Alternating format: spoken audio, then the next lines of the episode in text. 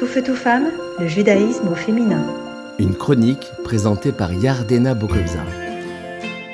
Bonjour, je vous retrouve pour une nouvelle chronique sur le thème de l'interruption de schéma. L'adulte est affecté par son enfance, par l'éducation qu'il a reçue, par son histoire familiale. Et puis lorsqu'il grandit, ces bagages qu'il porte peuvent avoir un impact sur sa manière d'interagir avec son entourage. Ainsi, les situations qu'il a pu vivre au cours de son enfance sont susceptibles de se reproduire dans les relations qu'il entretient à l'âge adulte. Et en général, en devenant adulte, l'individu reproduit inconsciemment le schéma de son éducation. il est important en tant qu'adulte de reconnaître nos faiblesses, nos frustrations, nos colères, pour ainsi ne pas reproduire par automatisme, mais bien en fonction du besoin de l'enfant ou de la tiers personne. Il faut prendre le temps de réfléchir, de ne pas projeter nos failles chez eux. Et c'est d'ailleurs en réparant nos blessures qu'on laisse les personnes autour de nous libres de s'épanouir à leur rythme. Les enfants d'Israël ont été asservis pendant 400 ans. Ils ont été maltraités et opprimés pendant si longtemps. Ils étaient face à une violence et une agression extérieure constante. Et puis encore assujettis Moshe et Aaron viennent leur enseigner un commandement de la Torah, celui de rendre la liberté à l'esclave hébreu, à la fin de la sixième année, de labeur.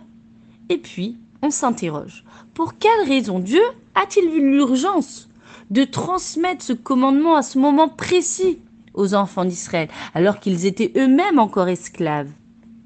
Eh bien, il est clair qu'une personne aura facilement tendance à reproduire son vécu envers son prochain, sans discernement ni conscience. Elle agit et reproduit le mal qu'elle a subi.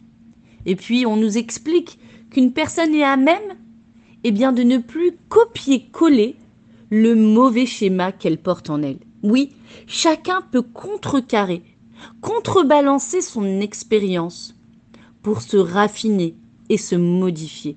Et cette mitzvah de libérer l'esclave hébreu la sixième année, eh bien, met en évidence que notre seul et unique maître doit être Dieu. Ce commandement fait donc en sorte d'interrompre cette boucle nocive. En effet, la nation juive ne pouvait pas asservir en continu plus, plus de six années en esclave. La nation juive ne devait pas devenir à son tour des agresseurs. Nous avons reçu la loi nous interdisant de reproduire cette mauvaise expérience où ils furent maltraités en Égypte. Eh bien, chacun de nous, nous sommes capables de se poser les bonnes questions. Pourquoi ai-je agi comme ceci? Pourquoi ai-je agi comme cela? Est-ce par automatisme? Cela provient-il de mon éducation? Est-ce mon comportement Est-ce que mon comportement il correspond aux besoins de la personne avec, qui j'interagis? Et puis j'aimerais vous partager un petit outil qui permet de créer de nouveaux schémas neuronaux en contrecarrant ainsi nos automatismes qui nous empêchent de progresser. Par exemple, il est écrit que les grands sages du Talmud, avant de s'emporter et de se mettre en colère, eh bien, se levaient pour changer de veste. Et par ce geste, ils perturbaient une séquence de leurs esprits et reprenaient ainsi leur calme. Si nous interrompons un schéma de manière systématique et suffisamment de fois, eh bien nous aurions effectivement la possibilité d'échanger l'ancienne séquence par la nouvelle.